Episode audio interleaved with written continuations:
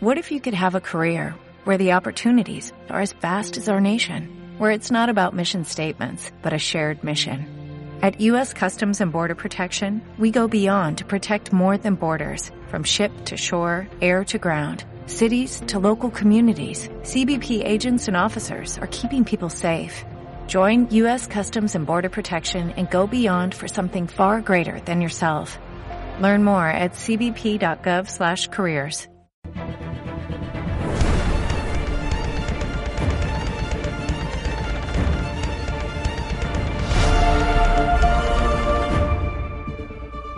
Barry, soy Cisco. Tienes que venir a Laboratorios Star. Están pasando el podcast de Te veo en series y te lo vas a perder. Y vosotros, los que me estáis escuchando, un saludo.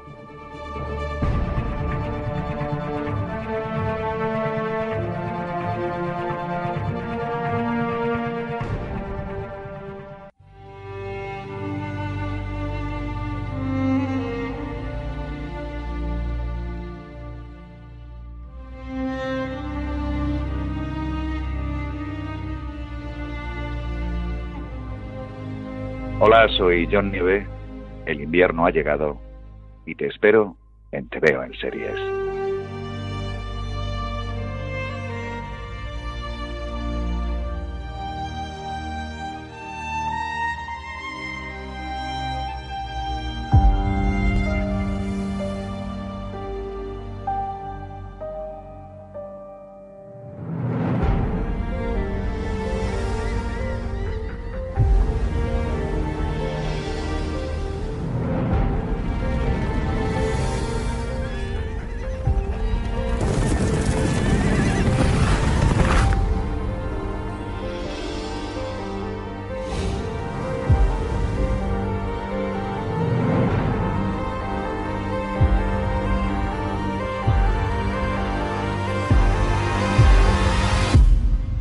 One war that matters, and it is here.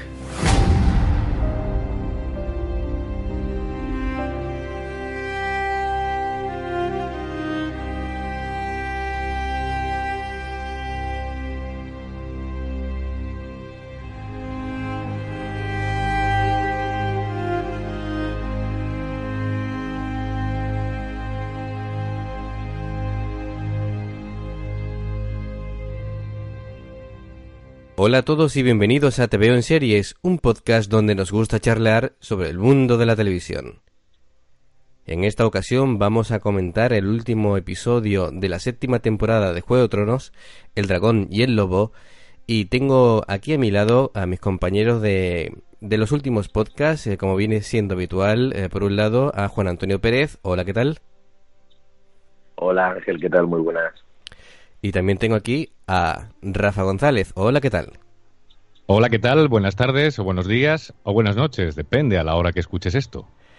Sí, y mucha gente con sueño, ¿no? Ya que cantidad de, de gente se ha levantado de madrugada para ver el episodio y estamos aquí de buena mañana para traeros el análisis lo antes posible para que podáis eh, calmar ese ansia y seguramente alguno no haya podido dormir después de de asimilar las imágenes que hemos visto. Así que os quiero pedir, por supuesto, primeras impresiones después de ver el último episodio. Juan. Bueno, eh, yo, yo soy de los que aguantó hasta las 3 y me quedé una horita o así, no toda la noche, pero sí una horita excitado al acabar y, y emocionado, la verdad. Eh, además de las pocas veces que a las 5 de la mañana más o menos Twitter estaba activo, ¿no? Eh, de una manera en la que se podía tener una conversación o leer a gente eh, emocionada, disgustada, ya cada uno dependiente, de, dependiente de, cómo lo haya vivido. Y lo digo porque es que yo, yo, ya entiendo Juego de Tronos como una experiencia como tal y, y a mí me ha encantado. Y digo lo de la reflexión en sí porque a mí el episodio me ha gustado mucho. Creo que obviamente en muchos momentos fue previsible, pero el, el cómo creo que muchas veces es más importante que el qué en Juego de Tronos y el valor que tiene para mí, ¿eh? y es la clave de, todo el episodio, que tiene Ned Stark en este episodio, me parece espectacular. O sea, el cómo creo que se integra dentro de casi todas las tramas que suceden en este El Dragón y el Lobo, O sea, me, me parece increíble porque mm, si queréis lo vamos analizando poco a poco, pero está eh, eh, en la trama real o en, en, la última decisión de muchos de los personajes de, esta, de este último episodio y de cómo van evolucionando. Y el que una serie después de siete temporadas sea capaz de eso con un personaje que solo ha estado una, o sea, me, me, parece genial, me parece brillante, creo que está muy bien conseguido, más allá de toda la emoción y de todo el, el sumum que supone de por sí el episodio, ¿no? Pero me gustaría quedarme con eso porque me parece lo suficientemente relevante como para que te emocione una vez haya acabado el episodio, reflexionando y dándole vueltas un poco a todo lo que ha pasado. Sí, totalmente. Rafa, ¿cuál ha sido tu primera impresión después de haber finalizado ya esta temporada de Juego de Tronos y este capítulo en concreto? Eh, recojo lo que acaba de decir eh, Juan. Eh, la presencia de Ned Stark es, es, evidente. Es un, yo creo que es un valor narrativo importantísimo el que tiene no solo este episodio, sino en realidad prácticamente casi, todas las, casi todas las temporadas, pero sobre todo esta. Es la presencia de un personaje que ya no está, pero que está muy presente. Eh, las prisas no son buenas consejeras, dicen. Yo creo que le han faltado episodios, que algunas tramas quizás, quizás sean... Eh, estoy haciendo un poco ahora balance en conjunto ¿no? de lo que ha sido la temporada en sí.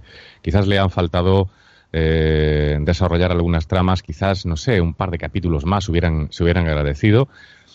Pero bueno, es lo que hay, es una producción costosísima, es una producción que requiere un esfuerzo económico y de personal tremendo y es una mega producción que, bueno, pues eh, eh, es como es y así hay, que, así hay que aceptarlo. Este último episodio ha sido emocionante, ha habido, para mí ha sido el, el episodio de, de los encuentros familiares pendientes, del ajuste de cuentas pendientes, de las charlas pendientes, algo que además sucede yo creo que en casi todas las familias, con lo cual esto refuerza eh, ese sentido de identificación que los espectadores puedan tener con, y de hecho tienen con los personajes y con las, y con las tramas. Eh, ha habido giros de, giros de, de tramas, giros de guion que se agradecen. Retiro mis palabras en cuanto al personaje de Sansa. Sansa ha demostrado ser eh, mucho más inteligente y ha aprendido mucho más de lo que parecía en, en el último episodio, por ejemplo, con lo cual, bueno, pues los guionistas en ese sentido lo han hecho genial y yo me he tragado el anzuelo, así lo reconozco.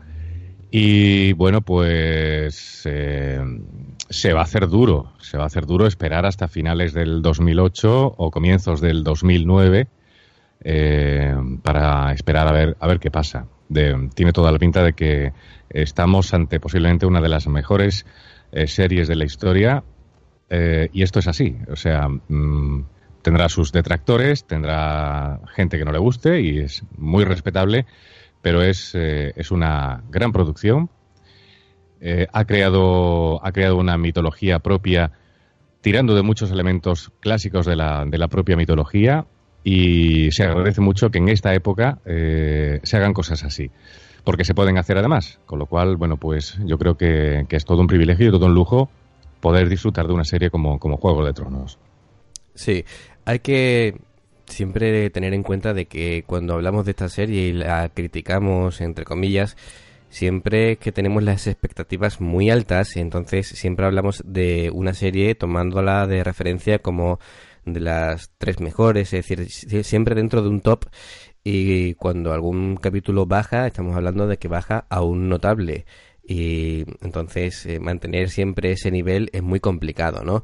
Hay gente que puede eh, decir que le ha gustado más lo que es la sexta temporada que esta última, que esta última se ha apresurado en según qué cosa, pero es lo que tú decías, ¿no? Es una serie que tiene un nivel de producción eh, a muy alto nivel, es muy costosa, requiere mucho tiempo el tema de postproducción y también hay que entenderlo, ¿no? Eh, hay que, eh, teniendo en cuenta que es un producto televisivo eh, y nos manejamos en ciertos ritmos, pues también hay que ser comprensivo con según qué cosas de la trama que hemos visto y que la gente, pues parece ser de que no la ha terminado de perdonar con el tema de la rapidez de los viajes y demás, pero es que ya había que avanzar en la trama y llegar al punto final, ¿no? Hay que decir que, mm, que ¿Sí? Un detalle, un detalle, que hay gente a la que no le ha gustado, hay que decirlo, es decir, yo creo que aquí dentro de lo que cabe somos bastante positivos, pero hay, hay bastantes voces, yo ayer, como decía, me quedé un rato analizando, pensando, leyendo, eh, y, y, hay gente a la que el episodio no le gusta, le parece todo demasiado previsible, y, bueno, yo ahí es donde creo que entra la pasión de cómo cada uno lo vive, cómo cada uno lo ve, si cada uno se ha comido un spoiler, porque elegía mucha gente, vi mucha gente diciendo, bueno, mucha gente, a ver, nombres o personas en general diciendo, no es que esto ya se había filtrado, macho, mmm, ¿qué, ¿qué, haces si te filtras algo? ¿Sabes? O sea, ¿qué, qué, ¿qué culpa tiene la serie de que tú te comas algo, una filtración, un spoiler, y ya veas, sepas lo que va a pasar? A pesar de eso, yo creo que todos nos hemos comido un pequeño spoiler de una serie y luego depende de cómo se muestre, se disfruta de una manera o de otra, más o menos. Y yo creo que en Juego de Tronos el que aparezca un dragón helado eh, es emocionante aunque se sepa con antelación, ¿no? Pero bueno, ya eso lo tiene cada uno. Pero lo quiero decir porque hay gente también a la que no le ha gustado y yo que en general somos bastante positivos los tres con el final, lo cual me alegra. Pero bueno, que, que hay opiniones para todos los gustos también. Sí, y también, bueno, es decir, ya estamos hablando de sensaciones, ¿no? Lógicamente, con la cantidad de miles y miles de personas que ven el episodio, pues lógicamente habrá personas que no le guste y gente que sí le guste, gente que, que si no le sorprende, a pesar de que esté muy bien hecho, pues ya pues su opinión decae muchísimo. Hay que decir que, por lo menos por mi parte, al ser un episodio de hora y veinte minutos aproximadamente, hora y cuarto, se me hizo muy pronto, se me pasó muy pronto el episodio, así que se suele decir que, si se te pasa pronto, pues en general es que te ha gustado, ¿no? La opinión es que mi impresión general me ha gustado bastante. Eh, ha habido partes especialmente que me han que me han gustado, que ya iremos analizando, pero yo creo que es un buen cierre para una séptima temporada y que nos deja con muchas ganas para la siguiente el tener que esperar a finales de 2018 o principios de 2019 se nos va a hacer muy cuesta arriba a la mayoría de nosotros, sobre todo si Martin no publica Vientos de invierno, un poquito para matar el ansia, ¿no? Eh, Martin dice que en 2018 va a haber un libro, si no es Vientos de invierno va a ser esa historia que, que va a crear o que ya ha creado sobre las familias Targaryen y demás, que también está bien tener lectura de dónde tirar en este ambiente, en este mundo de, de poniente, de canción de hielo y fuego que nos ha ofrecido Martín. Pero bueno, em, las cosas son como son. Es decir, si queremos un nivel de producción a nivel visual espectacular como hemos tenido aquí, a pesar de que a lo mejor las tramas hayan gustado más o menos, el tema visual yo creo que poca gente se puede quejar de que ha estado muy cuidado. Así que, eh, si os parece, vamos a empezar a ir analizando. Eh, lo primero que nos presentan son. Eh, nos presentan las fichas del, del tablero, el posicionamiento de los ejércitos, ¿no? Em, ante, digamos, una conversación que no llegue a fructificar, ¿no? Así que se miran de reojo y cada uno planta ahí lo que tiene. Y bueno, tenemos por un lado esa mini conversación, por decirlo de alguna manera, eh, de Tyrion John, que básicamente es un par de frases. Y, nada, y después tenemos eh, sobre todo el tema de del castillo, ¿no? De que se ve eh, Jaime o Jamie con, con Bron, también vemos a Cersei. ¿Cómo ves esta parte introductoria, Rafa? Bueno, yo creo que la, la reunión es espectacular. Eh, la entrada que tiene Daenerys haciendo esperar a Cersei es mm, muy femenino por otra parte, muy una demostración importante de, poder.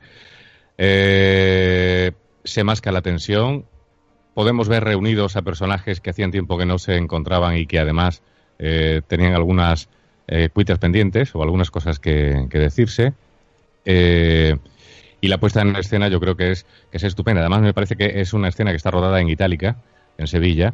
Con lo cual, bueno, pues yo una de las cosas que sigo destacando de, esta temporada en concreto es la cantidad de escenarios españoles que, la serie ha tenido y que son, insisto, muy de agradecer, ¿no? Porque España es, es un país muy eh, fílmico, muy cinematográfico para, para esto y, se agradece una superproducción pues eh, haya recalado aquí y lo haga además con, con, buen gusto, ¿no? No, no desentona, no para nada. Es, está todo muy, la puesta en escena es espectacular.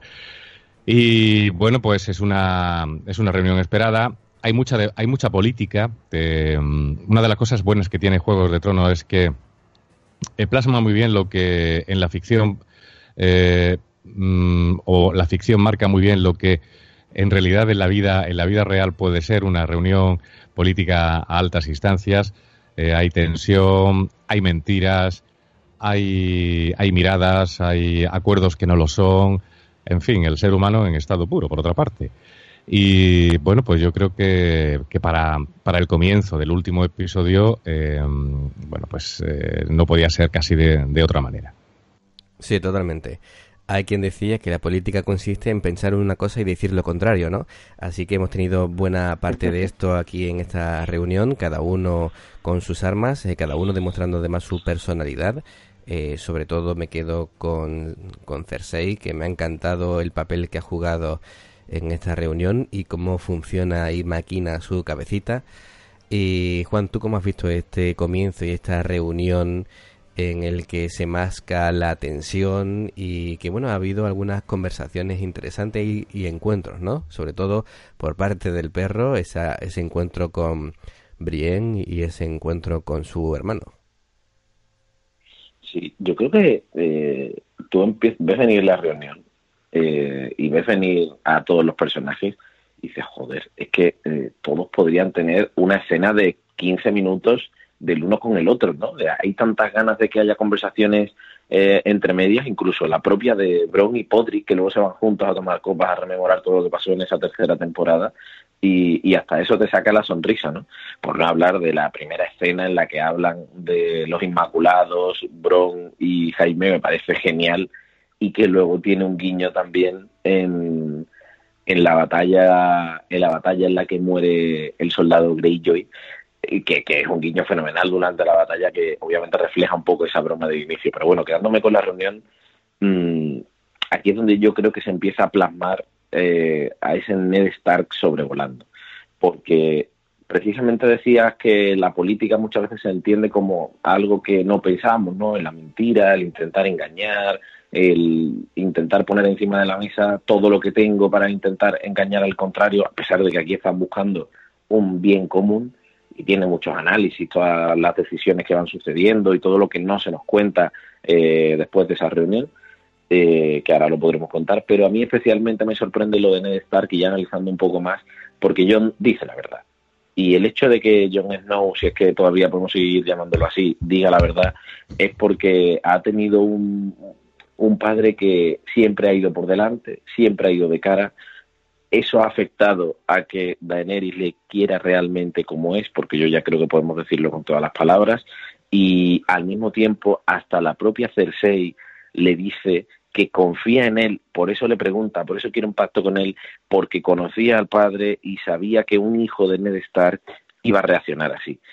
Entonces que toda la trama importante de los tres grandes personajes de Juego de Tronos cuando se unan esté con Ned Stark de fondo, que es un personaje, como decía, de una temporada, a mí me parece que eso está aislado de una manera que casi roza la perfección, ¿no? Y por eso creo que tiene mm, tanto, tanta, tanta vida ese momento más allá de, bueno, pues del cruce de, de los dos Clegane, del cruce de Brienne con el perro, del cruce que tiene Podrick con, con Bron, de todos esos pequeños guiños, obviamente Tyrion y, el confrontamiento con, con sus hermanos. O sea, me parece excepcional, que creo que está muy bien tratado. Hasta la misma broma que le dice Cersei a Dani nada más llegar, oye, que te estamos esperando, ¿eh? que llevamos aquí un rato, y la mirada que le echa es que me parece, no sé, yo disfruté muchísimo. Es una escena que puede durar 20 minutos quizás en su conjunto, desde principio a fin, desde que empiezan a aparecer los personajes, y creo que no, no les falta ni, ni una coma. Más cuando te explican después todo con detalle lo que había dicho Euron, lo que hace realmente, que, que ya hay un plan detrás de todo. O sea, no sé, creo que está muy bien tratado y que ese punto, además, creo que, es un giro bastante importante. Una cosa que, por cierto, a mí me ha despistado, porque efectivamente hay un plan tratado en la espanta que da Euron, pero en teoría da la espanta en función de una sorpresa que en teoría ellos no conocían, salvo que tuvieran tramado otra cosa. Yo creo que ahí ha habido ha habido algo que a mí personalmente me deja un poco descolocado. Cuando efectivamente Cersei más tarde reconoce que, era una, jugada, ¿no? Eh, claro, yo creo que era un arma guardada y al ver que lo que se iba a unir era eso, pues se explota. De todas formas, eh, no descartemos que Cersei lo sepa, porque Tyrion le dice a Jaime, si yo no recuerdo mal, a Jamie, que, que si no recuerdo mal, ¿eh? a lo mejor me lo estoy inventando, pero yo creo que le iban a decir que le traían algo del norte o que le iban a traer. No recuerdo exactamente las palabras, pero, pero, no sabía el, plan. No, sabía, no sabía qué. Bueno, podrían seguramente decir cuando nos muestren lo que sea, eh, tú te vas a ir, eh, como diciendo que no quieres tomar parte en esto, eh, y claro, en cuanto vio el, lo que le enseña, pues lógicamente fue la, la excusa perfecta para decir me voy, y claro, salió el plan redondo, por lo menos a mí en el momento que lo hace, a mí me la da. Después ya cuando nos muestra el, el giro y demás y todo lo que realmente pensaban, pues realmente fantástico, ¿no? Porque a mí me ha sorprendido, a mí me la han dado en, en ese sentido, ¿no? Em, me, me, gusta mucho el encuentro que tiene el perro con, su hermano, ¿no? Y un encuentro que además eh, hay como ya cero rencor, como, como que el perro ya ha superado un montón de cosas, ¿no? Ha, superado lo que tuvo con Brienne, ha superado un montón de cosas que le han pasado y, vemos la evolución del personaje y que ya es otra persona diferente, ¿no? Y no tiene ningún problema y además tiene hasta como, como una cercanía, como de un cariño como diciendo, estamos en la posición que estamos, pero bueno, que sin rencores, ¿no? Eh, todo lo que es, eh, lo que tú comentabas, Rafa, de, de que Cersei eh, llega más tarde, ¿no? Para decir, yo llego después que todo el mundo porque soy más importante y, se, y se encuentra con... Sí, no, Cersei y, y, después llega Daenerys más tarde aún sí. reivindicando aquí como que tiene ya más importancia todavía y además con la muestra de poder de sus dos dragones, eh, aunque también muestra mucha valentía de decir, bueno, que los dragones se vayan y yo me quedo aquí, ¿no? Que también ahí se la podría jugar porque no habría tiempo de reacción si hubiera un ataque o, o lo que sea. Así que yo creo que la manera, la secuenciación que nos va mostrando cada trocito de escena en la conversación y cómo se van sucediendo las conversaciones, ¿no? Y los turnos de palabra, yo creo que está perfectamente montado, ¿no? me encanta, es una demostración, como tú decías, Rafa, de cómo funciona la política, ¿no? Y, después de, qué es lo que piensa cada uno eh, y de qué es lo que va a mostrar al, exterior y cómo va jugando sus cartas, ¿no? Y cómo se van moviendo las piezas del tablero y es estrategia pura, ¿no? Al final, eh, cómo quiere conseguir su objetivo y en verdad es valiente por parte de Cersei el decir ahora que sé que tengo pruebas de todo lo que hay más allá del muro y sin embargo eh, quiero jugármela a esta carta, ¿no? La verdad es que es importante, ¿no? Todo lo que sucede. Mm, una escena de las mejores que yo recuerdo y, solamente son eh, muestras de intenciones, conversaciones, la verdad es que unos diálogos que me han gustado muchísimo. A mí hay cierto, antes de... ahí que me maravillan, eh, muy rápido, muy rápido.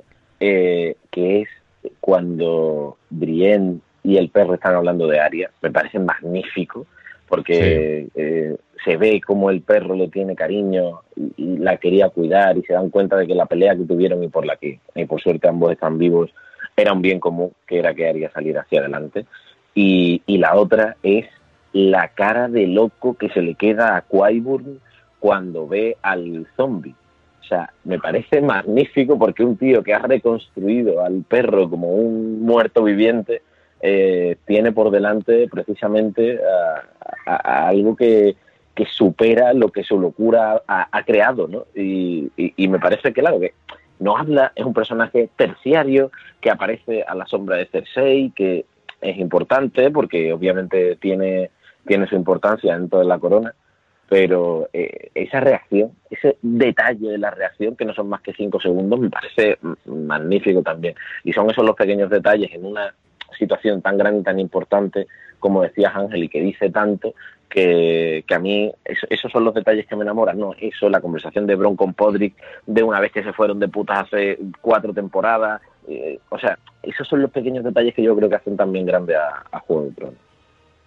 Y lo que te obliga, por cierto, a ver las temporadas una detrás de otra, porque hay detalles efectivamente que no se recuerdan. Yo admiro a los que tenéis esa memoria. Yo hay cosas que, que, que, pierdo con la asignatura pendiente de coger una semana o dos semanas y hacer, eh, ¡pum!, eh, me voy a ver todo otra vez seguido, porque efectivamente, bueno, pues se va perdiendo un poco el, el hilo de, precisamente de esos detalles, de esos guiños que están muy bien cuidados en la, en la serie, pero que obliga al fan o a ser muy fan, o a, antes de cada temporada verse todas las temporadas seguidas para no perder hilo, ¿no? Para, para apreciar efectivamente esos guiños y la obra en su conjunto, ¿no? Sí. Em, hay que decir también de que el momento que antes se mencionaba de que Cersei estaba especialmente interesada en que John hablara, ¿no? Por, por lo que le precede, em, ser hijo de quien es y demás. Em, es de las veces que he visto a, John más en su papel de lo que representa y que mientras habla, em, tanto Cersei como Jaime lo miran con respeto, independientemente de lo que finalmente ellos piensen hacer, una cosa u otra, pero lo miran con respeto, ¿no? Y me esperaba mm, más pullas eh, de una reina a otra, pero también todo, es decir, ha habido más respeto de lo que yo esperaba y lo que decía de Juan de... de, Hombre, la llama, la llama puta, no a la cara, pero le llama puta de pelo plateado o algo así, entre, entre otras lindezas propias de Cersei en estado puro, que es vitriólica, ¿no? Eh, sí, pero con todo y con eso yo me esperaba... O zorra o... Sí, me esperaba más tralla. Y, el tema de Quayburn, que, que, es un doctor Frankenstein en potencia, eh, alucinado, yo no sé si por miedo o por decir, Dios mío, eh, lo que podría hacer yo con esto, investigar, ¿no? Es un como un juguetito.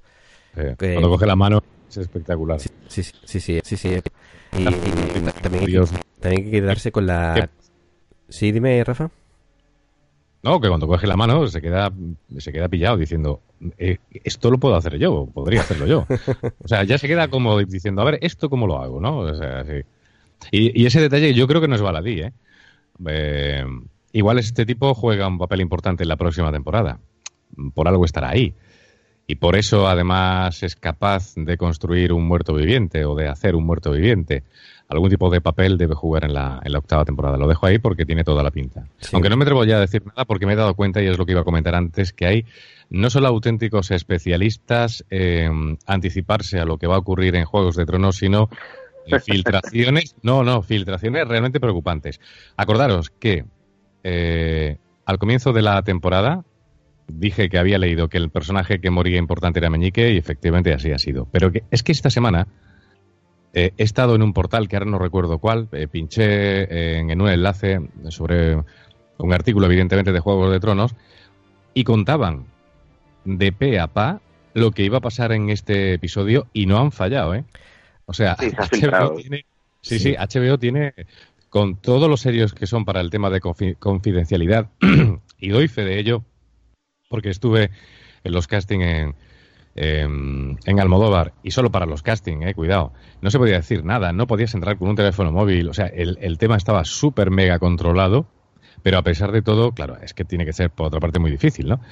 Pero tiene un serio problema de filtraciones porque es que eh, este episodio yo ya sabía lo que iba a pasar hasta el final, vamos, es que lo han clavado porque, bueno, eh, se ha filtrado, ¿no? Y está filtrado y estaba en la red y, y bueno, ahí cada cual el que quiera esperar la sorpresa que la espere y el que no, pues, pues nada, como yo, por ejemplo, que no pude evitarlo y, tuve que... Bueno, sobre todo por, por comparar, ¿no? Por comparar cómo, cómo efectivamente hay un servicio de información, ¿no? Un, espionaje de Juegos de Tronos muy efectivo en la red, sobre todo, y que después efectivamente eh, lo cuadran con, con, lo que va ocurriendo en los, en los episodios. Sí, yo también leí esa filtración. Hay un par de cosas que no han llegado a ocurrir eh, o que habrán modificado a última hora, pero en general sí, ¿no? Entonces, eh, eso siempre anda por ahí y muchas veces los ojos se te van, ¿no? Como cuando ves un accidente en la carretera y te dicen no mires y siempre la curiosidad pues te hace girar la cabeza, ¿no? Eh, pero bueno, muy importante la demostración que hace eh, John paso a paso, bueno, y también el, el perro al mostrar, eh, primero deja que se, que se abalance, vemos la cara de miedo de Cersei que se agarra a la silla. A la... No, y el, y el perdona, a mí me parece muy significativo el acojone del perro, ¿eh? Hmm. Porque es un tipo valiente, porque es un tipo luchador nato, pero sin embargo, el zombie lo acojona enormemente.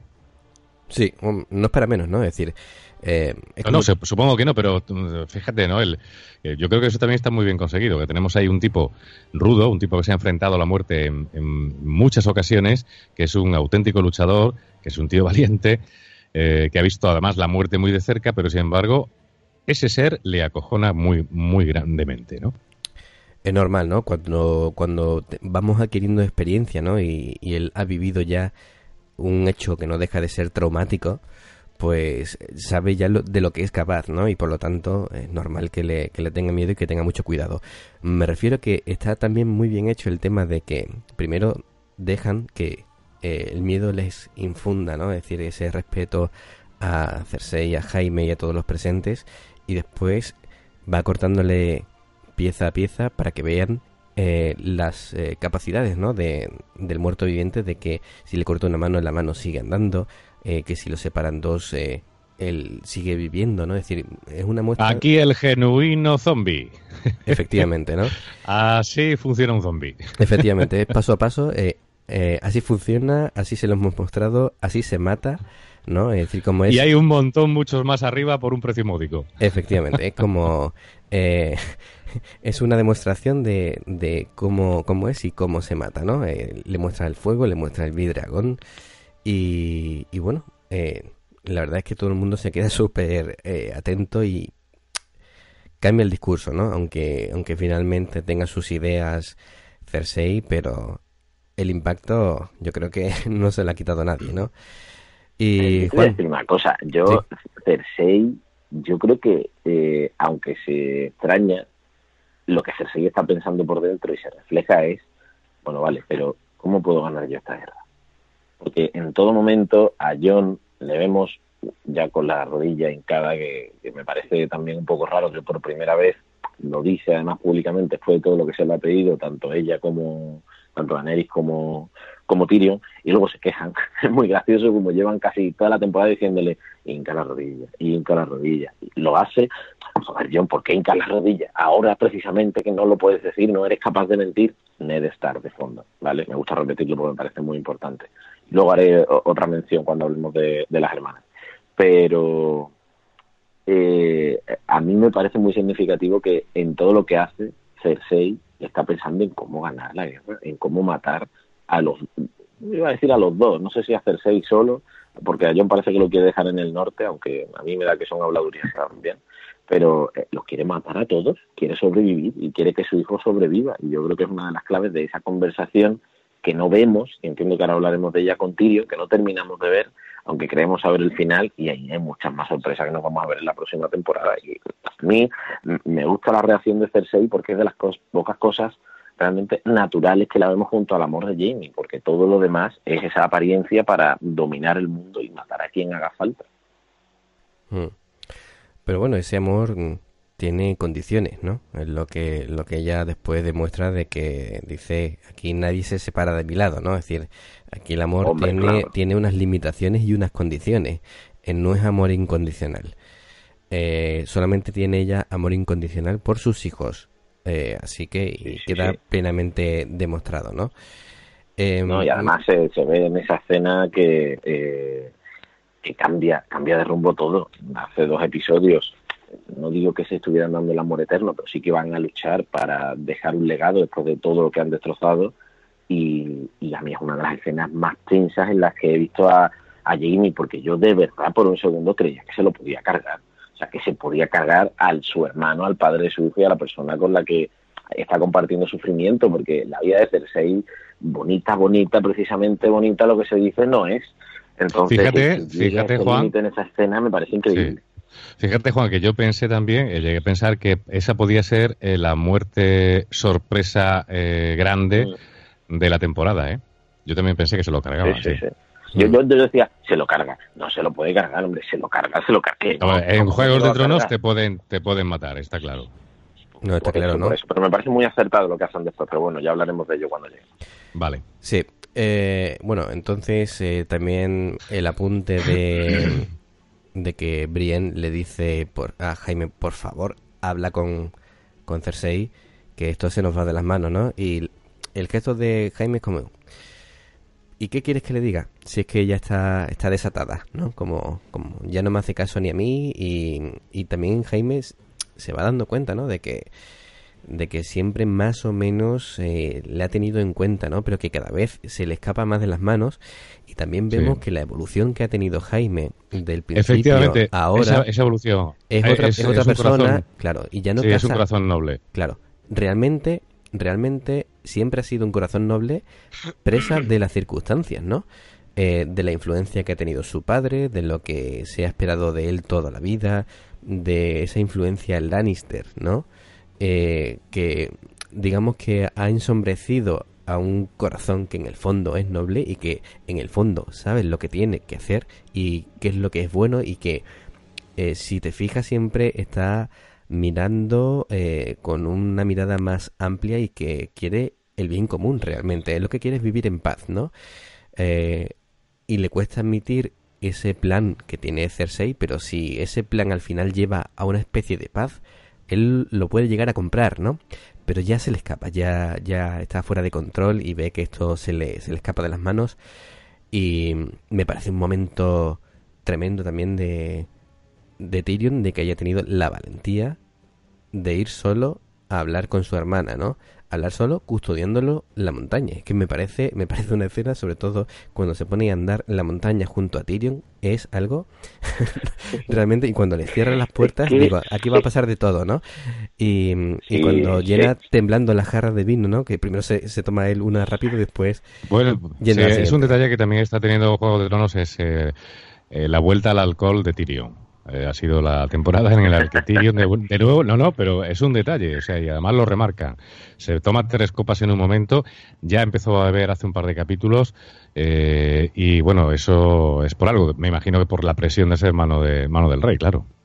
Yo creo que es un mensaje también de vuelve a ser Tyrion, de alguna manera. Eh, yo lo he repetido mucho en los podcasts de esta temporada porque creo que ha estado en un segundo plano y ahora realmente quizás sea un, pequeño guiño lo del alcohol, ¿no? Pero ha vuelto a ser él, ha tenido que ir a desembarco para cambiar esta situación, ahora ha vuelto a tomar el toro por los cuernos, eh, porque cuando lidiaba con Jon Snow estaba hablando por Daenerys y eh, es cierto que han intentado que tuviera un poco más de relevancia. A mí hay dos detalles de, estas dos reuniones de las que hablamos que, me dejan boquiabierto, que no, no me lo esperas y son, como digo, las cosas que, que a mí me sorprenden.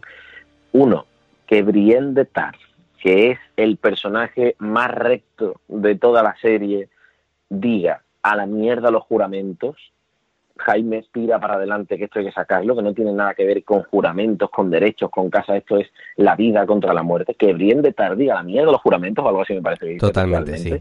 Te dice en qué punto está el personaje del, del, del, del que lleva aunque también hay un amor ahí escondido a Jaime, pero eh, te está diciendo, Jaime, sobrevive y Jaime, haz lo que tienes que hacer. Dos, a mí, sinceramente, me emociona la actuación de Peter Dinklage. La de Elena Hadley me, maravilla durante todo el episodio, pero el momento de la reunión, eh, yo le doy solo por esa escena otro Emmy a mm. Peter Dinklage. O sea, me parece espectacular. Con Cersei dices, ¿no? sí, sí, sí, sí. Lo que quiero recalcar, mm, aunque Tyrion se da cuenta de que ella está embarazada y ahí parece que además dice una cosa muy bonita, ¿eh? no sé si... Un segundo, un segundo, Rafa, un segundo, un segundo. Sí, sí, cómo no. Eh, eh, eh, ahí me parece que ella cede, pero lo que, lo que realmente me, me, llama la atención es que se guardan unas en la manga, porque no sabemos qué le ha pedido ella a Tyrion.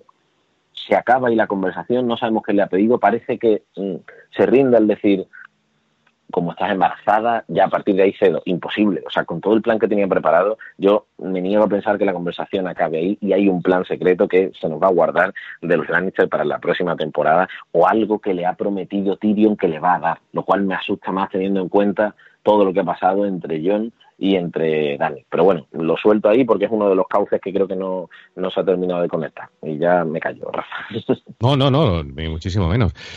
Eh, sí, es verdad que eh, ese es otro de los elementos interesantísimos de cara a la próxima temporada. No iba a decir una tontería, pero bueno, es que me gusta mucho la palabra encinta, porque él le dice, ah, estás encinta, no estás preñada ni estás embarazada.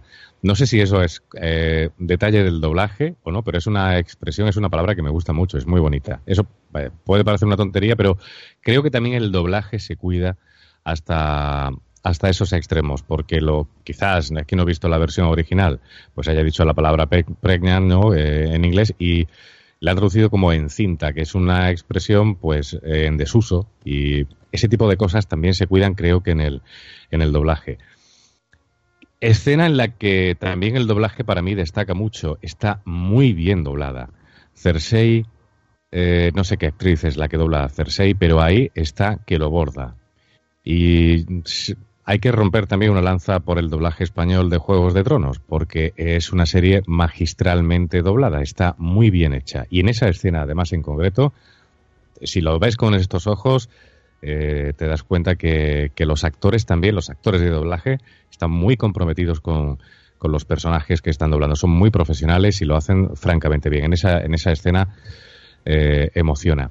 Y es una escena efectivamente eh, muy emocionante porque se dicen cosas, son cosas que tenían guardadas, que tenían guardadas desde hace tiempo, que se sueltan, que los sentimientos están a flor de piel, que los dos se dan cuenta de los errores cometidos, pero eh, sobre todo Cersei no reconoce, no, no reconoce sus, sus errores y en cualquier caso si los reconoce ella pone por encima de, la, de todo que quiere la victoria, que quiere la venganza y que quiere el poder, ¿no? Eh, pero es, yo creo que ha sido una de las eh, escenas más eh, emocionantes de toda la temporada y en concreto de, este episodio, que ha sido, insisto, el episodio de los reencuentros, de las cosas dichas que había hacía tiempo que tenían que decirse, como después eh, y John, si os parece, después lo comentamos, ¿no?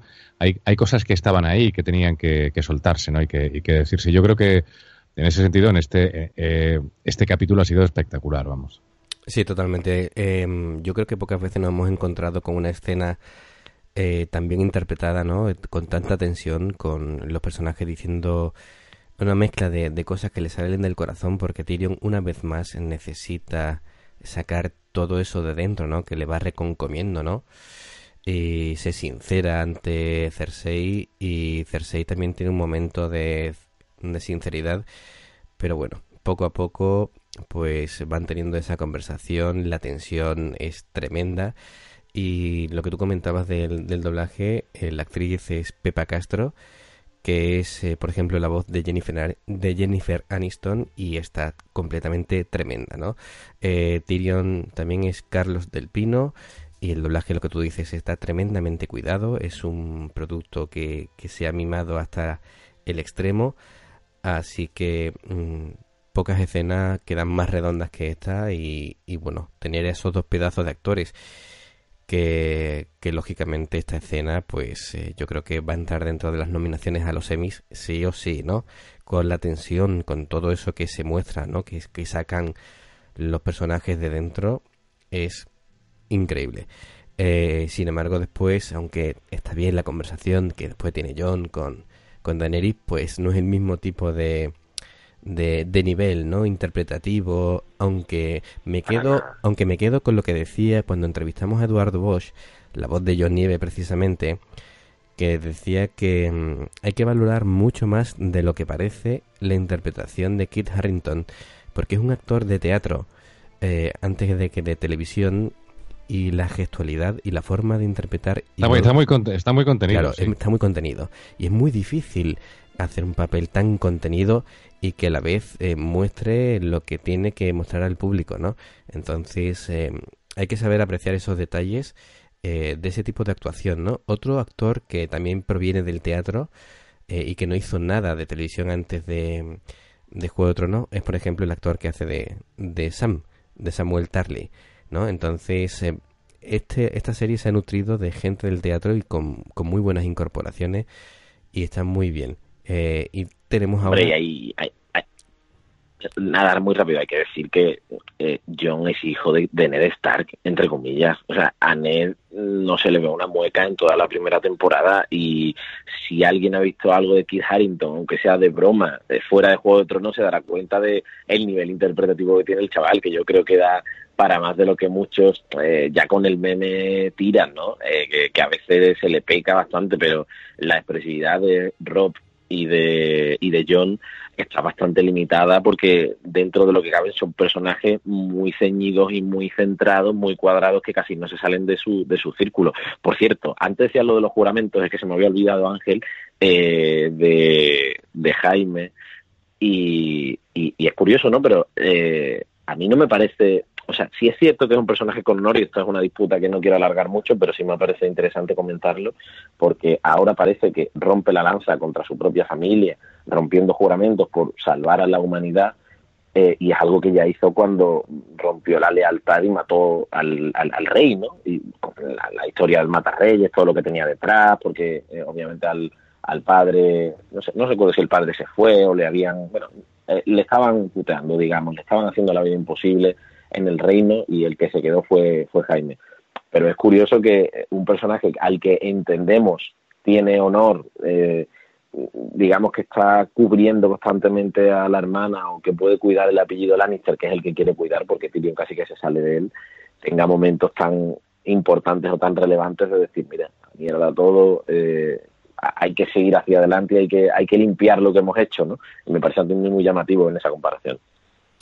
Sí, eh, bueno, ya tenemos el momento final de esta reunión en el que mm, Cersei en principio entra eh, en razón y es un momento emocionante eh, que yo pensaba realmente que iba a ser así, no sé por qué, seguramente mi mente quería creerlo y no, me subió ¿no? el, el hype muchísimo de, de qué es lo que podía verse ¿no? en la octava temporada si, si unión fructificaba, ¿no? En la que se podía liar. Eh, y después de ahí pasamos a, para mí, mi parte favorita del episodio, que es la parte de, de Invernalia, eh, la escena que le sucede, eh, esa conversación de adoctrinamiento una vez más de, de Meñique con Sansa, ¿no? Y que como es lo que, decía, ¿no? Que parecía que le estaba saliendo todo redondo, que eh, se le avisaba una mueca, ¿no? Eh, de satisfacción de que realmente Sansa estaba entrando por donde él quería. Y, y bueno, de ahí pasamos a esa reunión y planificación en la tabla de con forma de poniente que hay en Roca Dragón, ¿no? Eh, estas dos partes, antes de pasar ya directamente al asentarnos en, en un par de cosas más, eh, ¿cómo habéis visto estas dos eh, escenas que tampoco son demasiado largas? Eh, sobre todo el tema de la conversación, por decirlo de alguna manera, de Sansa y de Meñique. ¿Cómo lo veis? ¿Rafa? Bueno, a mí... Bueno, ahí, a ver... No, no, a ver, se quedan conmigo. Se quedan conmigo con mucha gente. Eh, preparan el, truco, preparan el muffin para después cargarse a, Meñique. Vemos a Meñique en estado puro, el liante, el malvado, el, el tipo, el tipo malo, eh, y a una Sansa que en teoría se lo está tragando, ¿no? Y yo pensé que realmente se lo iba a tragar. Y bueno, pues es una escena preparatoria de lo que va a pasar después, ¿no? Después comentaremos en la muerte de Meñique. Algo que a mí me ha ocurrido es que yo no la he disfrutado mucho. O sea, me hubiera gustado más disfrutarla. Porque tampoco Meñique ha tenido una presencia quizás en esta temporada mm, muy grande. O las maquinaciones y las maldades de Meñique quizás nos quedan un poco alejadas eh, de otras de otras temporadas y quizás una muerte así pues no se disfruta tanto como en teoría debería disfrutarse cuando se cargan a un malo del Caribe de Meñique, que es, bueno, pues eh, ha demostrado ser el perfecto hijo de puta eh, en muchas temporadas, ¿no? El tipo que además siempre se salvaba, por otra parte. O sea, que te sienta mal encima que siempre salve el culo. Pero bueno, es una escena que, prepara muy bien el truco que los guionistas después tienen preparado para, para cargarse a Meñique. Juan. A mí hay una cosa que me maravilla y es la transición que se hace con, con la nieve en general en el episodio. Sé que llega más tarde, pero como se hila con la escena que hemos comentado antes de Jaime cuando sale de la reunión, me parece increíble, increíble la puesta en marcha después de ese Winter y Homie que venimos escuchando desde el primer episodio. eh, el cómo se pone en marcha la nieve de verdad me parece escalofriante y a mí eh, a mí me puso los, los vellos de punta esa escena o sea a- ahí empiezas a comprender un poco eh, porque además viene del juramento que rompe de que da la sensación de que Jaime lo deja todo para luchar en el norte solo sin nadie eh, y el significado que, que eso tiene acompañado de ese Winter is me parece genial. Luego, todo lo que sucede en Invernalia, a mí hay algo que me maravilla también eh, y es que Kathleen Stark pasa totalmente desapercibida. Estamos hablando de sus hijas, eh, de la conversación que tienen entre ellas, de cómo se pone todo en marcha. Se vuelve a mencionar a Ned otra vez, pero nadie menciona a Kathleen. Ni, o sea, queda totalmente en un segundo plano. Mira que las mujeres han sido siempre importantes en Juego de Tronos. De hecho, bueno, digamos que ahora mismo hay dos reinas, entre comillas, en, en Invernalia, pero eh, las dos tienen a su padre de referencia y eso se vuelve a comprobar en la, en la conversación que tienen luego, ¿no? Eh, más allá de eso, a mí me gusta mucho la muerte, me gusta mucho cómo se plantea, me gusta la conversación que tienen antes porque vuelve a definir que ahí hay otro estar más, que es Bran. O sea, no lo vemos, pero eh, por todo lo que sucede, Bran ha tenido una conversación con Sansa, porque no tenemos ni idea realmente. Yo creo que podemos entender que sí, que Sansa tenía bajo el brazo. Pero eso lo sabemos, eso lo sabemos guardada. después.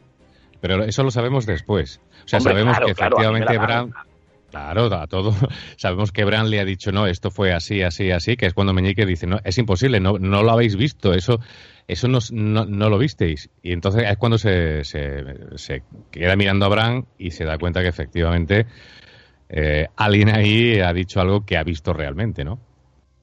Claro, claro, por eso me gusta mucho la, la, la manera de utilizar, ¿no? De usar, de usar ahí la elipsis para que seamos conscientes de, bueno, esto ha pasado así, Bran Sí. ha hablado con Sansa, se queda abierto el si ella lo sabía de antes o no, porque sabíamos que le tenía muy buen aprecio a, a él eh, y que obviamente le había salvado de la quema, pero ella sabía perfectamente por qué y cómo actuaba Meñique, porque lo reconoce, dice, yo sé que en el fondo me quería a su manera y a, a mí también me suba poco la muerte. Es verdad, yo creo que al final es la única muerte representativa importante junto a Viserio para Vive esta, de esta temporada y que de los dragones luego también hay algo también en la nube que luego comentaremos, pero eh, a mí me faltó algo, se me hizo corta. Yo creo que al, al fin es Aria, Aria es eso, ¿no? Eh, el asesino y ya está, no hay que regodearse ni hay que ni hay que darle No, pero es la, es- es como le da la todo. aleg- no, pero me refiero a la alegría que te da eh, cuando matan a un malo. Sí. Me explico, no. O sea, Sí. esto que, que, que Sí. no, sí, que bueno, que se la han cargado, que era previsible, que además de alguna forma el spoiler estaba ahí rondando desde hace tiempo, que casi te lo imaginas, y que ya cuando, cuando te pegan la sorpresa y sabes que el juicio es para él, que le están juzgando realmente a él, esperas que se lo carguen, pero es una muerte que no produce la misma alegría que otras que sí ha habido en Juego de Tronos de malos malísimos, que dice, oye, pues eh, eh, ha palmado, qué bien, ¿no? Y además, si ha sido con sufrimiento, mejor todavía, ¿no? No ha sido el caso, pero que quizás no ha tenido la presencia que los malos. Realmente esta no ha sido una temporada de malos, malos, muy malos. Sospechábamos al principio que Euron iba a tener un papel importante en ese sentido y tampoco lo ha tenido de momento. O sea, vamos, de momento no, en toda la, prácticamente en toda la temporada. Euron está ahí, me imagino que sí será una pieza clave en la, en la octava, pero no ha sido el villano que esperábamos en esta séptima, ¿no?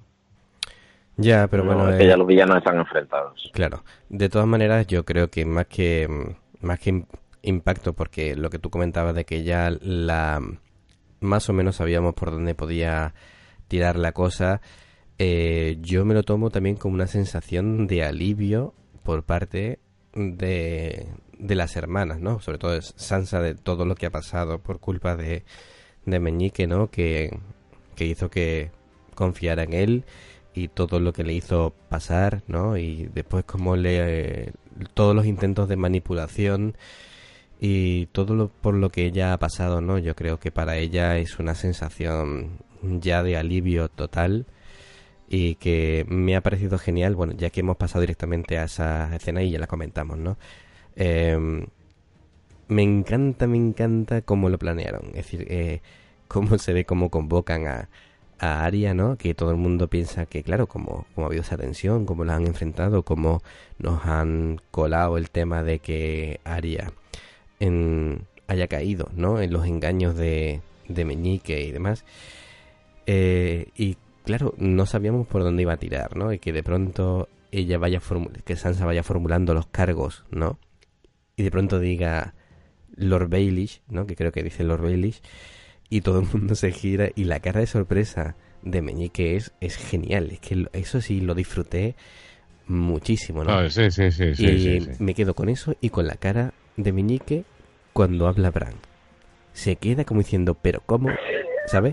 Pero, ¿sabes? Es que se queda alucinado. es decir, es eh, porque siempre Meñique tiene la cara de control de todo y de todo tipo de situación, ¿no? No se inmuta. ¿Y cómo, y cómo se y cómo se rompe, cómo rompe a llorar, como todo cobarde, como todo cobarde, porque eh, en eso sí que los personajes están clavados.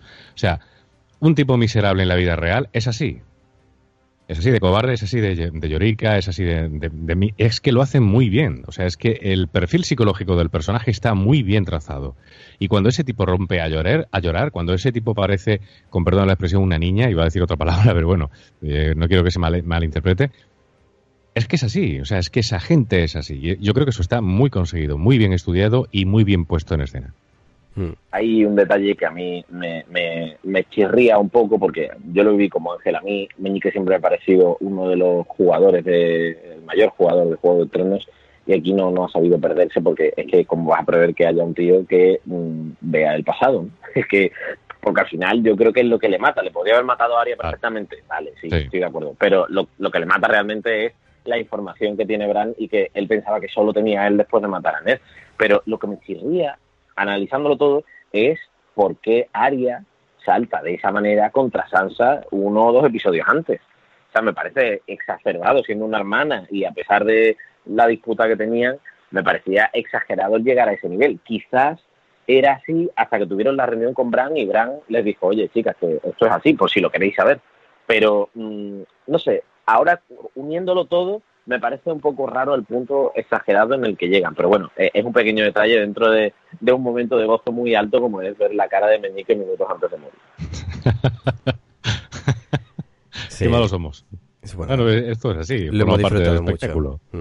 ¿Queréis añadir algo más de, esta parte del juicio o pasamos directamente al... No, hombre, queda... Eh, a mí sí, yo sí quería, que, quería destacar que también para mí es muy significativa la escena de los hermanos eh, Stark juntos, ¿no?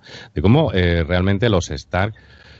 y ahí vuelve a aparecer lo que efectivamente decía Juan al principio, ¿no? El espíritu del, del padre, ¿no? Pero da cierta alegría. Yo creo que es, que es bonito verlos eh, a los tres eh, unidos por una misma causa, porque daros cuenta que una de las cosas que hemos comentado en, eh, que ha ocurrido en esta temporada es que Bram, por el hecho de ser lo que era, pues parecía sentimentalmente o anímicamente un poco alejado de, de, o afectivamente alejado de sus hermanas.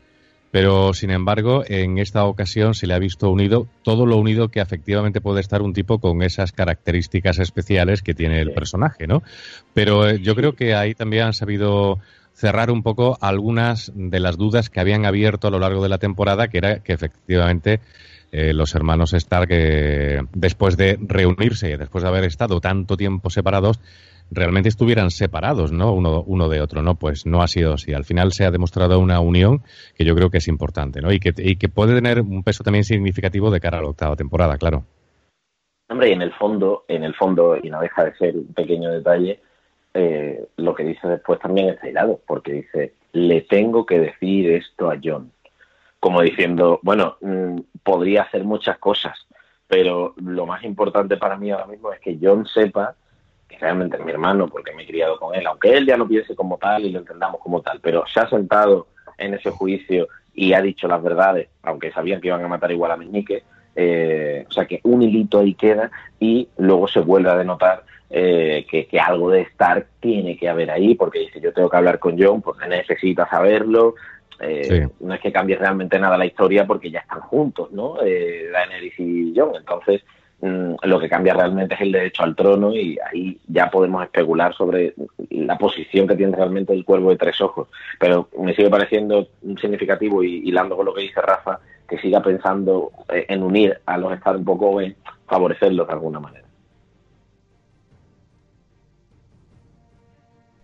Bueno, pues eh, si os parece pasamos a lo que sería mm, la escena de redención, de, por decirlo, o proceso de redención una vez más de aquí de Theon, esa conversación que tiene con John y eh, esa valentía que demuestra delante de sus hombres para que como, lo, tratar de convencerlos para que vayan en busca de Yara y yo creo que más o menos se anticipa el final que va a tener Theon en ese proceso de rescate, ¿no? Pero es, eh, yo creo que es el punto final de, de redención del personaje. No sé cómo lo veis. el detalle, el, el para mí lo mejor ha sido cuando empiezan a darle patada en los huevos y como no tiene, se ríe y es cuando al final eh, pues acaba machacando al otro, ¿no? Pues yo creo que es un detalle, son los guiños que Juego de Tronos humorísticos, guiños humorísticos que Juego de Tronos a veces tiene y este es uno de ellos, ¿no? Eh, por otra parte, yo solamente voy a decir una cosa, porque, bueno, eh, creo que, insisto, uno de los problemas de, esta serie es que si no sigues, no eres mega fan, y yo no lo soy, o sea, no, no soy mega fan de la serie, he visto las temporadas, la he visto varias veces, pero no la he visto seguidas y hacía tiempo además que, que, concretamente mm, no veo las, las seis últimas o las cinco últimas, ¿no? Le puede ocurrir al, espectador lo que me ocurrió a mí, y es cuando él va a pedirle perdón a, John Nieve, eh, hay que intentar recordar porque yo no lo recuerdo, y espero que vosotros sí lo hagáis, es por qué Zion efectivamente estaba con los Stark, ¿no? De cuál era esa relación, porque además él se lo dice, él le dice que, yo le dice a Zion que, Ned le ha tratado mucho mejor que su propio padre, ¿no? Pero claro, llega un momento que dice, bueno, ¿y este muchacho cómo que estaba allí? ¿no? ¿Cuál era la relación familiar o cuál era la circunstancia que le había llevado al seno familiar de los, de los Stark? Este es uno de los problemas que yo a veces veo con, con los que no somos eh, eh, absolutamente seguidores de la, de la serie y que, y que nos perdemos un poco, ¿no? Eh, en este tipo de detalles. Ya, bueno. hubo una rebelión de lo creí yo y, por eso le mandaron a Invernalia para ah, que fuera pupilo de Ed Stark. Lo que pasa que, claro, hay que acordarse también un poco de, los detalles, pero bueno, claro, claro. es un pequeño. Bueno, son, sí, son esos detalles que, que, como tú dices, Rafa, pues hay que recordar a veces y tenerlos un poquito en cuenta. Pero bueno, eh, ahí está, ¿no? El también hacer un poquito acopio de memoria y, a veces, eh, si es necesario, pues repasarse algunos capítulos. Sí, pero yo creo que ahí los guionistas, yo creo que ahí los guionistas deberían también echar un, eh, mínimo esfuerzo, decir, porque recuerdas que algún tipo de recurso, ¿no? Recuerdas cuando mi padre te cogió, por no sé qué. Dar un pequeño, una pequeña pista, sobre todo para los telespectadores que no sean súper seguidores, ¿no? Y que anden despistados y que vean la serie pues como realmente la mayoría de la gente la ve, que es temporada tras temporada. Sí, eh, posiblemente, posiblemente. De todas maneras, eh, en este momento está cayendo una granizada en Córdoba que yo no sé si se oye o no se oye, pero eh, es tremenda. En este momento en el que se graba este podcast, ¿eh? No, no, la verdad es que por lo menos aquí eh, está... Voy a cerrar la ventana, voy a cerrar la ventana, Winter is coming, ¿eh? yo estoy flipando también, ¿eh? Porque con el Winter is coming que, hemos tenido antes, yo tengo una de tronos por aquí que también, también es para asustarse, pero bueno, que quede todo en el podcast. Sí, sí, todo se ha, se ha malogrado, ¿no? El tiempo. el tiempo, la muerte del villano de Juego de Tronos durante siete temporadas, es todo se va a la mierda. Sí, sí, sí. Y bueno, ¿qué me, ¿qué me podéis comentar de esa conversación? De bueno, ese momento tenso de, eh, de Cersei con, con Jaime, el casi casi tenemos gran muerte de la temporada y que al final pues se va, parece que camino al norte, ¿no? Eh, Jaime para un poquito eh, colaborar ya finalmente con, con el team Daenerys. Yo antes de nada decirte que para mí eh, Zion, que no había comentado nada, Alfie Allen es eh, uno de los mejores actores de Juego de Tronos. O sea, eh, además de ser un personaje maltratado durante toda la serie, eh, de los que más ha sufrido, merecido o no, pero me parece que el 90% de sus escenas son extremadamente difíciles, tienen un mérito muy alto. Y además le da una fuerza actoral a cada escena increíble. Por, por todo lo que ha pasado al personaje y por lo que por lo que da. Porque ese ese renacimiento cuando se está echando agua en la cara el volver a sentirse grillo y después de la conversación que tiene con John después de todo lo que le ha hecho a su familia o sea eh, creo que tiene una fuerza descomunal esa escena y, y que y, que dice muchísimo ¿no? de la evolución de uno, de los personajes que empezó siendo nada y, y, sigue sigue sin ser nada realmente pero al menos intenta defender lo suyo que parecía que no tenía mucha idea de lo que quería hacer el frente.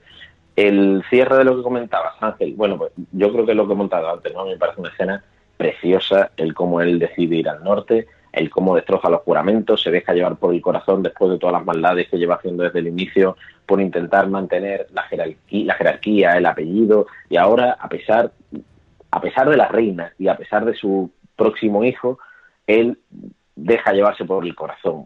Me parece me parece muy llamativo. Me, sorprende que, se rompan así los dos únicos Lannister que quedan vivos, porque para mí Tyrion ha dejado de serlo eh, casi con eh, de su propia boca, vaya.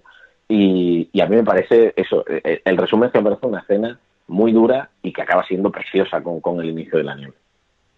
Sí. Rafa, ¿qué opinas de esto? Emocionante, emocionante primero porque parece efectivamente que, que ella se iba a cargar a su hermano, eh, yo creo que ese es un juego que han establecido los guionistas y lo hacen muy bien. Eh, todo apuntaba a eso. Y después, bueno, lo que apuntaba también Ángel al principio es que hemos asistido a una evolución de Jamie en, todas estas temporadas eh, hacia una persona leal, de buen corazón y, bueno, enamorado de su hermana pero con un fondo noble igual que, su hermano Tyrion, ¿no? O sea, hay una nobleza de los Lannister que yo espero que al final de, Juego de Tronos eh, realmente reluzca, porque está claro que, que esa maldad que, Cersei tiene contrasta muchísimo con, con, ese espíritu noble de los que también son herederos de los Lannister, como son Tyrion o como son, o como son Jaime. Y me da la impresión, visto lo visto, de que no puede haber otra muerte eh, posible de Cersei que no sea a manos de su hermano. Sí. Toda, eh, tiene toda la pinta. O sea, no puede haber ya otra muerte para Cersei que no sea de verdad a manos de, su hermano. Tendrá que ser él. Bueno, yo, si un blanco vuelve a sobrevivir a otra guerra y más con los caminantes blancos, yo ya me voy del mundo, ¿eh? porque ha, salido de muchas ya vivos ahí. Porque es una temporada que no acaba con, con batallas. Claro. En fin, bueno, eh, pues sí, es una, es una temporada un poco atípica en muchos sentidos. Eh, vamos ya con la recta final del, del episodio. Em, llega Sam a Invernalia y tiene esa mini conversación con, con Brantan clarificadora, ¿no? Y con ese momento flashback que, que todo el mundo esperaba, ¿no? A la par de que hemos tenido por fin el momento, ¿no? De momento barco eh, que a mucha gente ha, disgustado, pero bueno, eh, es un momento que estaba ahí y que se, que se veía venir. ¿Cómo habéis visto eso? Venga, ¿quién empieza? A mí me sorprende, me, sorprende que Sam recuerde cuando, cuando le, le comenta, le comenta el cuervo, le comenta eh, lo ocurrido. en aquella boda, bueno, cuando le dice que tiene que decir la verdad, y él recuerda lo que en su momento le, le comentó la mujer eh, en aquella escena que comentamos hace un par de, episodios, creo que fue, cuando le cuenta efectivamente que había habido una, una boda, que eso había quedado recogido en un libro, pero a él realmente no le hace ni puto caso a la mujer y sin embargo recuerda eso perfectamente en este episodio. Yo digo, pues tendrá cara dura si no le había hecho ni, caso a la, a la parienta cuando se, lo estaba contando. Estaba él a su bola, estaba en otra pero porque Rafa, eh, lo explica en el episodio, él está transcribiendo ese diario, o sea, él ha escrito el diario. Sí, pero, pero eso, ese detalle le da un poco igual. No, pero ese pasaje, sí, pero ese pasaje es algo que le comenta a la mujer. Claro, pero, no le hace caso. a él le da igual porque no le da la importancia que le damos nosotros porque no es consciente ni de quién puede ser yo ni nada. Él, digamos que tiene esa información de haberla copiado, que se lo diga a la mujer, le da igual porque él lo ha copiado y él sabe lo que es, pero no le da importancia porque que un rey se descasara o se anulara. A él le da igual, lo llamativo es que lo dice la mujer y ahí nosotros nos enteramos porque tenemos esa información. Pero si él lo yo entiendo cómo está utilizada la, la escena, si él lo ha transcrito y se lo dice a la mujer, ah, pues lo mismo que si me dices que se encontraron vidriagón en una cueva, si yo, lo he escrito, me lo vas a decir a mí, me da igual lo que te quiero decir y él estaba en otra cosa en ese momento. O sea, creo que era muy inteligente el hecho de cómo se ha planteado. Sí, pero yo me, acuerdo que lo comentamos porque de alguna forma él trata con cierto desprecio a la mujer, ¿no? Eh, que fue una de las anécdotas de aquel episodio, ¿no? Decir, bueno, está medio, es medio analfabeta y no sabe nada. Eh, que fue una cosa que comentamos y por eso me he acordado, ¿no? Porque digo, bueno, pues ¿cómo el tipo recuerda entonces esto? Si casi no le hizo ni puñetero caso a la mujer cuando se lo comentó. Que sí, que lo había transcrito, que lo explica eh, después en, este episodio, pero que, a mí por eso me he quedado con ese detalle, ¿no? Porque hay cosas que me, que me chocan un poco y esta ha sido una de ellas.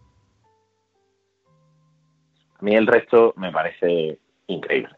O sea, la, la, cara de Sam cuando le dice Bran que es el cuervo de tres ojos me parece de las mejores caras de ¿qué me estás contando? Me da igual sí, pero, de juego de pero él no lo sabe. Por una cara. sí, pero, sí, pero él no sabía lo que era un, un, cuervo de tres ojos. O sea, no le. Claro, claro. Sí, por eso lo digo, porque pone una cara. La cara es graciosísima. O sea, él entra como diciendo, hombre, eso, soy Samuel Tarly, estoy aquí, tengo, voy a luchar por todo. Ah, vale, yo soy el cuervo de tres ojos. Eh, ¿Y qué es Me da igual qué es eso. O sea, la, manera en la que entra en, escena eh, Sam, me parece genial. O sea, sigue siendo el mismo tipo eh, tranquilo, afable de la primera temporada, luchador, que no se da cuenta de muchas cosas, que parece tonto en algunos momentos y que tiene esa cara de bonachón. Y, y, con todo lo que se está tratando, me parece, me parece muy divertido. El luego cómo se plantea, bueno, pues creo que es genial, ¿no? El cómo se pone en marcha, el flashback, el que realmente nos demos cuenta de que mm, Ned ha ocultado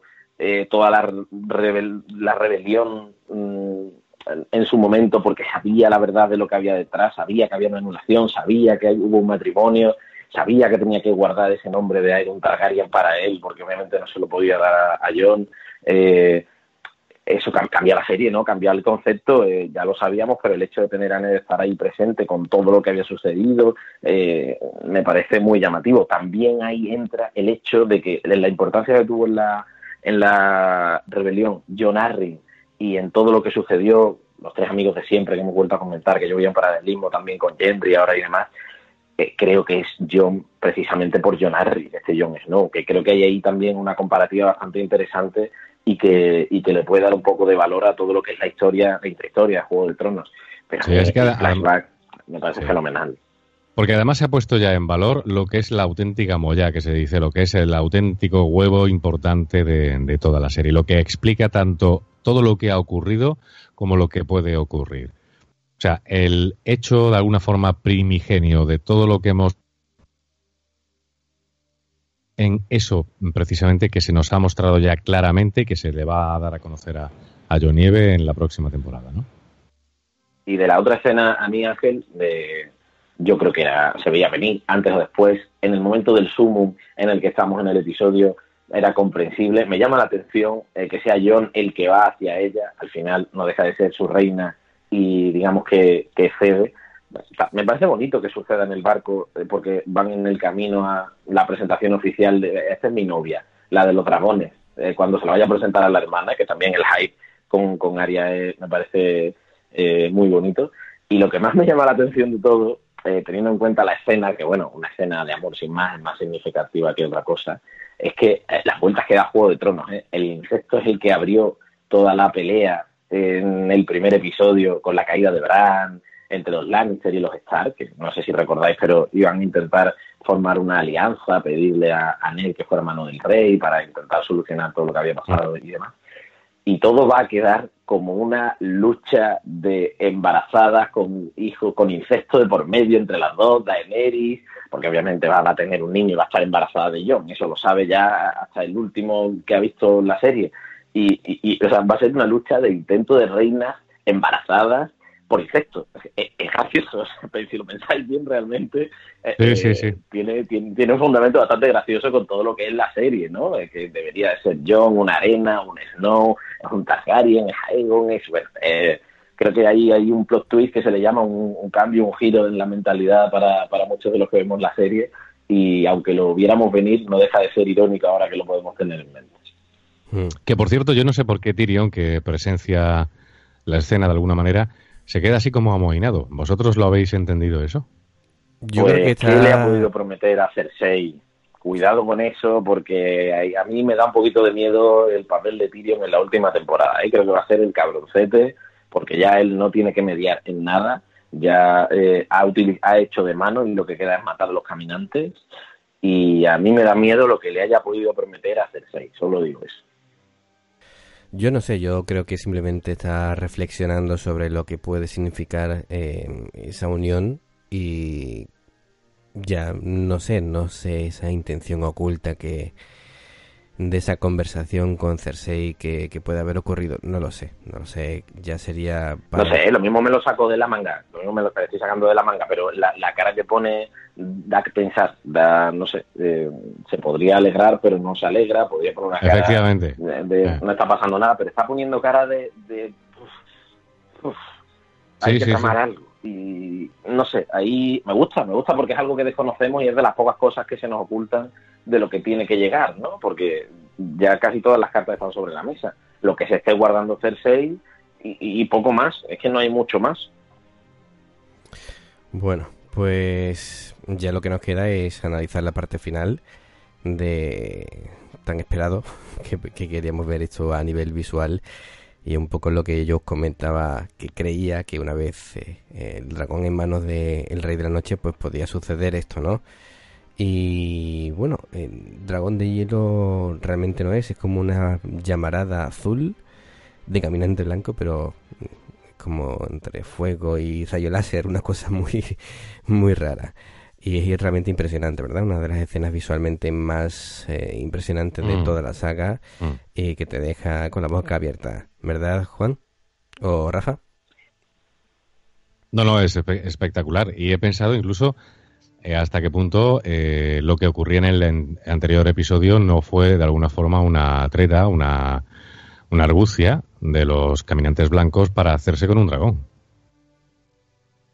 Sí, se ha llegado a hablar incluso que el, rey de la noche tenía los poderes de Bran, podía ver el futuro, ver que iban a traer un dragón y que se lo podía quedar. Ah, a mí eso yo no lo termino de ver porque aquí definitivamente, que no lo hemos comentado, Bran deja muy claro que lo que conoce es el presente y el pasado. Y el pasado, sí. Así que, claro, no el futuro. Y a mí me parece muy interesante porque se lleva eh, evaluando qué es lo que sabe Bran mucho tiempo y realmente ahora sabemos que es presente y pasado. Entonces, sería muy raro que pudiera ver el Rey de la Noche, el futuro, que iba a venir un dragón, que por eso esperaron. Eh, bueno, eh, no sé, es algo que se ha comentado mucho esta semana, pero hay que darle también el, el, el momento. Yo, analizando lo que es la escena en sí, me parece espectacular. Es de esas escenas que hace que aunque esto parezca mentira, merezca la pena que solo tenga siete episodios, porque la serie tiene siete episodios por cosas como esta, por la pasta que se han dejado en, recrear a los dragones, en los efectos especiales, eh, en unificarlo todo en dos temporadas pequeñas, haciendo un gasto muchísimo mayor. Y, yo creo que merece la pena, merece la pena. No sé hasta qué punto me tengo que decir de la semana pasada, ¿me acordáis? Lo que dije que no iba a ser un dragón de hielo, que lo que pintaba Martin en los libros realmente no era un dragón que echaba hielo por la boca. Y bueno, es, raro, no sabríamos decir exactamente lo que es, porque no, no es hielo al fin ni al cabo lo que está hecha. Esencia destructora, es, es una esencia destructora. azul. Sí. Pero eh, eh, es increíble, ahí no necesitamos una explicación. Es un dragón zombie y está destrozando el muro que les va a hacer mm, destrozar Poniente. O sea, eh, es el mensaje claro de ya se acaba esto aquí, ¿no? Ya a partir de aquí empieza la lucha y ya todo eso va a venir abajo. Y me, parece que está, está rotada además con una delicadeza, eh, me parece brutal.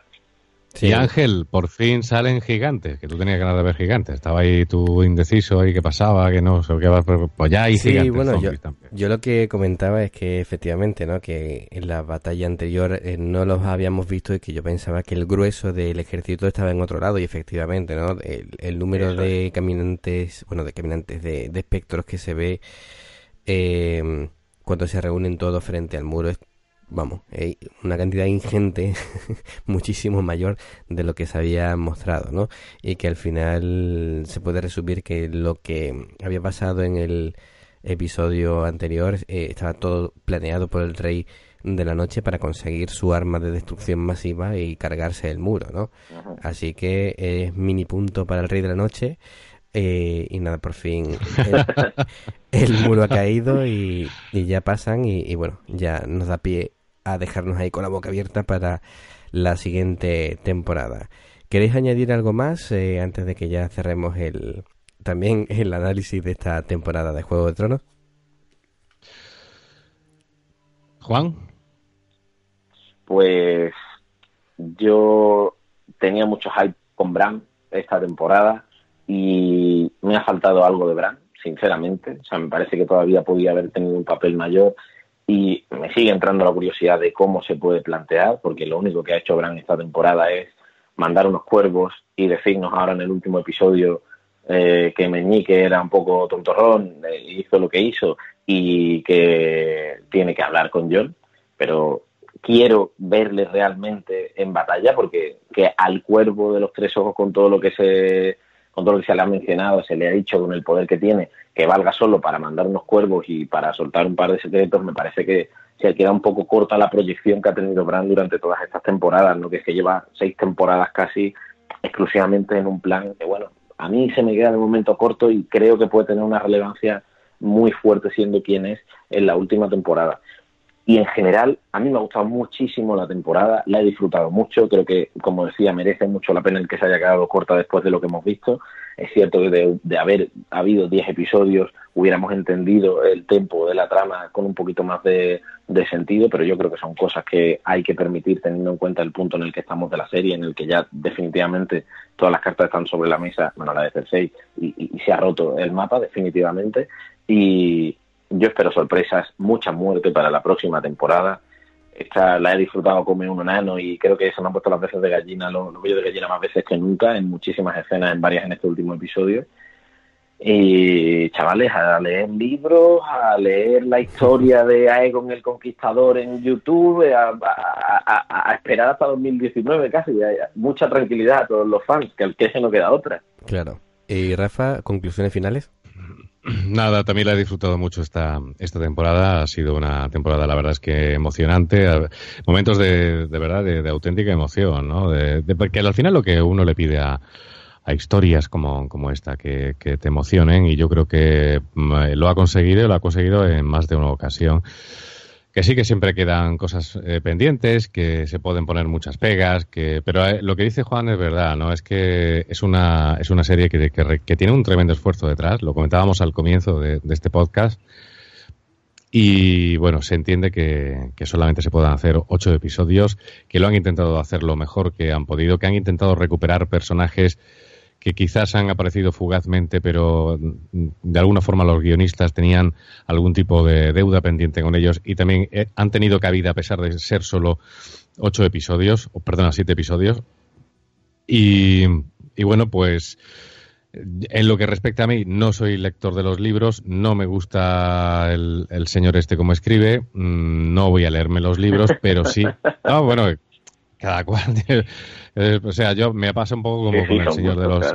Eh, que Tolkien, pues bueno, a mí no me gusta, pero bueno, sí disfruté las. Ganándote más amigos, Rafa. No, no, que quiere decir, cada uno es cada uno. Los libros, los libros no me gustan, sí me gustaron las las películas y evidentemente las, he disfrutado. Con esto me pasa un poco, un poco lo mismo. Empecé a leerlo, pero no, no es una literatura que a mí me, me entre, no me gusta, no soy, no, no soy fan, pero la serie sí me parece magnífica, me parece uno de los mejores productos que ha hecho la HBO. Y lo que sí voy a intentar, antes de que acabe ya el año que viene, porque este año creo que no voy a tener mucho tiempo para eso, es verme de nuevo eh, las siete temporadas eh, seguidas, ¿no? Y buscarle, buscar una maratón de esta importante que de vez en cuando uno hace y hacer así y decir, bueno, pues me la voy a tragar en cuanto tenga un hueco. Y eso sí quiero, sí quiero hacerlo. Que por otra parte será, y lo digo de cara a posibles otras, otros podcasts de series, Ángel, lo único que puedo hacer, porque creo que tengo un año tan complicado, tan complicado en cuanto al trabajo y otras cosas, que poco espacio para series voy a, voy a, voy a tener, pero voy a intentar por lo menos ver alguna de las que por aquí se recomiendan. Por cierto, un último detalle, y ya, ya me silencio hasta 2019 con Juego de Tronos, eh, es, un, no sé, un guiño. Pero, ¿cómo, se llama el dragón que tiene el rey de la noche? Eh, vale. Viserion, ¿verdad? Viserion, sí, el, el, Viserion. hermano de, de Daenerys, ¿no? Efectivamente, el, el hermano. ¿Cómo se llama el dragón que tiene Daenerys? Drogón Eh. por Khal Drogo. ¿Quién Sí, mató a quién en la serie? Ahí lo dejo. Ah, bien, bien, bien. Eh, se te ve atento, eh, chaval. eh, Es muy bueno lo tuyo, me gusta. Me he currado, me he currado la madrugada. Te lo has Hay cositas que currado, no se le tela. ocurren, hay cositas que no se le ocurren, pero hay otras que hay, hay que leer un poquito y hay que... No, no es ver las siete temporadas, pero bueno, es que es un detalle, he dicho, ¿eh? que vete tú a saber, pero al final estas coincidencias, solo de pensar que pueden suceder, yo creo que gustan al espectador, ¿no? Y es parte de la comidilla que se va a dar de aquí a que vuelva otra vez Juego de Tronos. Que, que nada, que decirles a los oyentes que, que ha sido un placer eh, contar con, con Juan y con, con Rafa para comentar esta temporada de Juego de Tronos. Y que bueno, que nos tenéis en las redes sociales, en iVoox, en, en iTunes y que, que nada, eh, nos vemos ya en el caso de Juego de Tronos para la temporada que viene y nada, muy pronto, eh, seguramente la semana que viene tendréis otro episodio de TV en series. Así que hasta la semana que viene. Adiós. Saludo, chao. Un saludo.